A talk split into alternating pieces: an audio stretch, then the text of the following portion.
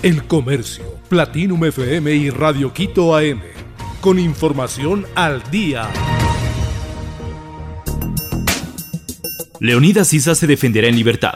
El presidente de la CONAIE, Leonidas Isa, deberá presentarse ante un juez periódicamente por su presunta participación en el delito de paralización de un servicio público. Así lo dictó la jueza Paola Bedón, de la Unidad Judicial Penal de la Tacunga, la noche de este martes 14 de junio del 2022. La jueza Paola Bedón determinó que la detención de Leonidas Isa fue lícita y calificó la flagrancia. En un inicio, Fiscalía pidió presión preventiva, pero luego reformuló su solicitud y pidió medidas alternativas. Por este motivo, Isa no podrá salir del país y deberá presentarse ante la Fiscalía General del Estado los miércoles y viernes en horarios laborales. Este miércoles 15 de junio del 2022 a las 7 de la mañana se desarrolló su audiencia de habeas corpus. En los próximos días se notificará la hora y el día para el desarrollo de la audiencia de juzgamiento contra Leonidas Isa por el presunto delito de paralización de un servicio. El Código Orgánico Integral Penal COIP indica en el artículo 346 que la paralización de un servicio público será sancionado con pena privativa de libertad de 1 a 3 años de prisión. En los mercados de cinco urbes ya se registran alzas de precios.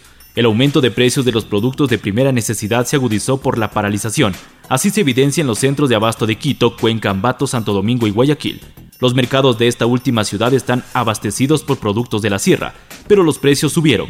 El quintal de papa cuesta 38 dólares, 8 más que la semana anterior, contó María Guamán, quien vende papas fritas. No tiene problemas para la provisión, pero sí por los precios debido al incremento en los fletes. Los choferes dicen que no pueden venir por las carreteras principales y usan caminos de segundo orden o pagan para que les dejen pasar, contó José Vaque, vendedor del mercado de sauces. Las bodegas y tiendas de abasto se aprovisionaron de alimentos no perecibles en una cantidad superior a lo habitual. Estos días he ido a dejar azúcar, harina, sal y avena sin parar. Gente que compra medio camión al mes ha pedido dos y hasta tres camiones, dijo David, quien transporta víveres de una cadena mayorista. Lo mismo ocurre en Cuenca. Los productos que llegan de la costa y del resto de la sierra subieron. Entre ellos están el plátano, que pasó de 12 dólares a 15 la caja, el tomate riñón de 17 a 21 y la docena de piñas de 13 a 16, señaló Rosa Guamán, vendedora del mercado 27 de febrero. Compramos a los mayoristas de la Feria Libre el Arenal de Cuenca y hoy nos dijeron que cuesta más por el paro nacional. El fenómeno de la niña puede hacer sentir sus efectos hasta el próximo 2023. La niña ha influido en las temperaturas y las precipitaciones y ha exacerbado las sequías y las inundaciones en diferentes partes del mundo. Para la Organización Mundial del Medio Ambiente es muy probable que continúe al menos hasta agosto y posiblemente hasta el otoño y principios del invierno del hemisferio norte. Para el caso indicado por algunos pronósticos de que alcanzase 2023 se daría un episodio triple de la niña, tres inviernos consecutivos del hemisferio norte. Esto solo se ha producido tres veces desde 1950.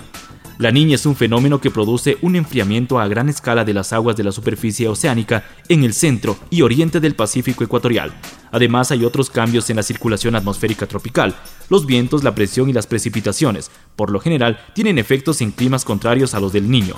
La sequía reinante en el cuerno de África y en la parte meridional de América del Sur lleva el sello de la niña, al igual que las precipitaciones por encima de la media en Asia Suroriental y Australasia y las predicciones de una temporada de huracanes en el Atlántico con una actividad superior a la medida. Britney Spears firmó acuerdo prenupcial para proteger su fortuna. Britney Spears se casó el pasado jueves 9 de junio con su prometido Sam Asghari, en una ceremonia íntima a la que asistieron alrededor de 100 personas y en la que participó su abogado de confianza, Matthew Rosinger, quien consiguió liberarla de la tutela legal y quien estuvo junto a ella en la demanda contra su padre. La presencia del abogado fue crucial puesto que la pareja horas antes de la ceremonia firmó un acuerdo prematrimonial que tenía como propósito proteger el millonario patrimonio de la cantante. El documento aseguraría que Sam Ashgari no puede hacerse con un solo dólar de la multimillonaria fortuna de Spears obtenida antes de la fecha de la unión matrimonial.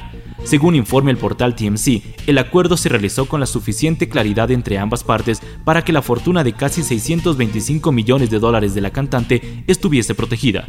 Esta cláusula habría sido ideada por los abogados de Britney Spears desde el momento mismo que la pareja anunció su compromiso el pasado mes de septiembre. Así quedaron los grupos del Mundial. Con la clasificación de la selección de Costa Rica se completaron definitivamente los grupos de la Copa Mundial Qatar 2022, que se disputará entre el 21 de noviembre y el 18 de diciembre del 2022. El elenco centroamericano se impuso por 1 a 0 a Nueva Zelanda, este 14 de junio del 2022. El único tanto del partido lo marcó Joel Campbell a los 3 minutos de juego. Así quedan los grupos de Qatar 2022. Grupo A, Qatar, Ecuador, Senegal, Holanda. Grupo B, Inglaterra, Irán, Estados Unidos, Gales. Grupo C, Argentina, Arabia Saudita, México, Polonia. Grupo D, Francia, Australia, Dinamarca, Túnez. Grupo E, España, Costa Rica, Alemania, Japón. Grupo F, Bélgica, Canadá, Marruecos, Croacia. Grupo G, Brasil, Serbia, Suiza, Camerún. Grupo H, Portugal, Ghana, Uruguay, República de Corea. El Comercio, Platinum FM y Radio Quito AM. Con información al día.